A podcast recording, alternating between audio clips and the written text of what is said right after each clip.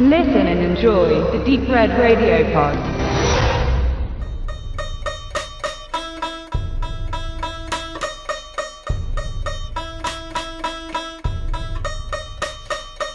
An seinem Gegner wachsen kann man, indem man ihn studiert, seine Fähigkeiten analysiert und ins eigene Handeln überträgt, um ihn zu übertreffen. Oder man isst ihn einfach auf. Es gibt verschiedene Formen des Kannibalismus. Im 19. und beginnenden 20. Jahrhundert sah man allerdings nur einen großen Kochtopf, in dem ein Dschungelforscher in reichlich Suppengemüse siedete, umrungen von Eingeborenen mit einem im Haar eingeflochtenen Knochen. Die einfache pathologische Lust am Verzehr von Menschenfleisch ist dabei nicht das Maß. Denn dominant, vor allem bei den Stämmen Südamerikas, die zumeist mit dem Thema in Verbindung gebracht werden, stehen der Angst, Pietäts- oder magische Kannibalismus im Vordergrund. Man besiegt die Furcht vor jemanden, indem man ihn in sich einschließt und somit aus seinem Umfeld verschwinden lässt. Schlicht, man sperrt den Feind in seinem Magen ein. Das Einverleiben von Angehörigen, die gestorben sind, um sie bei sich zu behalten und zu schützen, der magische Kannibalismus versteht sich auf die einleitenden Worte dieses Textes. Man nimmt die Kräfte, Begabungen oder die Weisheit eines Menschen in sich auf, indem man ihn oder bestimmte Organe im Schmause verinnerlicht. Genau das ist die Basis für den 1999 veröffentlichten Western Ravenous, der diese Erweiterung der menschlichen Stärke durch das Essen von Artgenossen zeigt. 1847 Captain John Boyd ist kein Held. Er kämpft im amerikanisch-mexikanischen Krieg für die USA und seine gesamte Truppe geht in einem Gemetzel auf dem Schlachtfeld zugrunde. Alle sind tot, vom Widersacher erschossen, erschlagen oder aufgeschlitzt. Aber Boyd lebt noch. Aus Angst entdeckt zu werden, stellt er sich tot. Man wirft ihn mitsamt den Leichen auf einen Haufen. Er liegt weit unten. Seine leblosen Kameraden türmen sich auf ihm. Ihr noch fließendes Blut findet seinen Weg in Boyds Mund. Er muss es trinken, kann nicht fort. Doch dann bemerkt er eine Veränderung. Er fühlt sich mutig, stärker und rafft sich auf. Er bringt alle Mexikaner um und erhält einen Orden. Doch sein vorangegangenes Versagen durch Feigheit im Feldzug bleibt der Armee ein Dorn im Auge. Und somit versetzt man ihn in ein kleines abgelegenes Fort im beginnend winterlichen Kalifornien. Er trifft auf eine merkwürdig zusammengesetzte Truppe von Kollegen, die alle für sich sehr speziell sind. Es herrscht kein strenges Regiment, jeder macht, was er für richtig hält. Saufen, Schlafen, erhellende Kräuterpfeifen rauchen oder auch Fitness. Eines Nachts trifft ein Wandersmann im Vorein und bricht zusammen.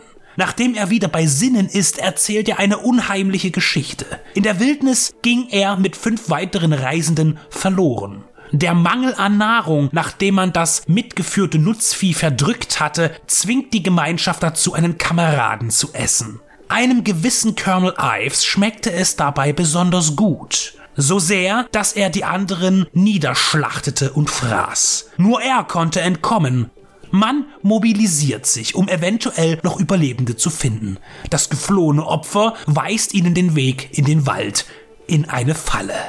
Die plumpe Floskel Friss oder stirb im deutschen Verleih ist schon eher unwürdig für diesen herrlich verstörend inszenierten Film, bei dem die Regisseurin Antonia Bird als letzte Rettung einsprang und keine düstere Western-Allegorie auf das klassische italienische Kannibalenkino als Ergebnis hervorbrachte, sondern einen eigenständig denkenden Horrortrip, der den Kannibalismus nicht neu im Film erfindet, sich aber deutlich von anderen prominenten Beispielen abhebt.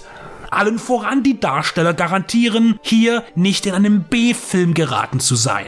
Guy Pearce spielt den in Ungnade, Verzweiflung und Mutlosigkeit gefallenen Captain Boyd.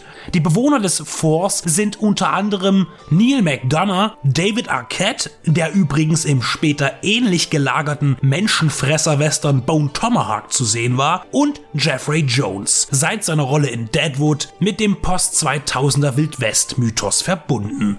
Als vorerst unschuldiger und dann alles tyrannisierender Wanderer, beziehungsweise die Person, als die er in der zweiten Hälfte auftritt, ist Robert Carlyle besetzt, der schon den Wahnsinn in Persona vertrat, ob als Bagby oder Adolf Hitler. Sein gieriges Grinsen in Ravenous ist ein Genuss und sein flexibles Spiel grandios. Ihm gegenüber verblasst Guy Pierce beinahe, aber das ist genau richtig, denn er geht wie alle anderen neben den Charakter Carlyles unter. Muss und soll er auch. Die Bildgewaltigkeit zeigt sich hintergründig in den Naturaufnahmen des verschneiten kalifornischen Gebirges. Gedreht wurde in der slowakischen Tatra. Wer sich in den Westkarpaten optisch auskennt, entdeckt sicher ein paar bekannte Massivzüge. In der Anfangssequenz erreicht den Blick des Zuschauers eine ganz andere Qualität. Dutzende Männer sitzen an einer Tafel zu Ehren des feigen Soldaten Boyd und zerschnitzen mit stumpf wirkenden Messern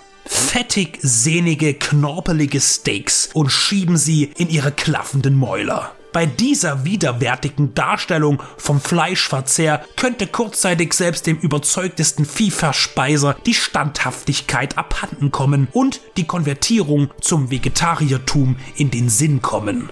Direkt nach dieser Szene erbricht sich Boyd und zeigt auf, was er nach seinem unfreiwilligen Blutmahl der gefallenen Mitstreiter von Fleisch hält. Diese Verdeutlichung von Ekel taucht auch in einer späteren Sequenz noch einmal in Erscheinung. Die Bilder sind effektiv und eindringlich. Hinzu kommt der eigenwillige, manchmal leicht unmelodisch ausschweifende, teils hypnotische Score von Michael Niemann und Damon Albarn, der so ungewöhnlich und passend zum Film ist, dass er lange nachwirkt.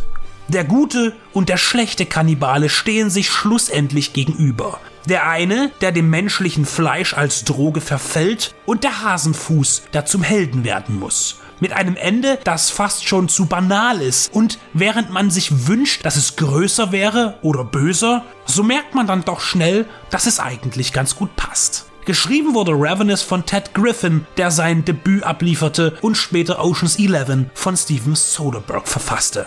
Das Produzentengespann ist auch noch erwähnenswert. Zum einen David Heyman, der später an der Harry Potter-Reihe und dem Tierwesen-Spin-off erfolgreich mitwirkte, und Adam Fields, der von einer 80er Teen-Komödie über Great Balls on Fire bis Donnie Darko gänzlich verschiedene Projekte betreute. Noch dabei Tim Van Rellim. Er arbeitete an Ritter aus Leidenschaft oder Dragon Ball Evolution eine bizarre Mischung, von der sich aber in Ravenous nichts widerspiegelt.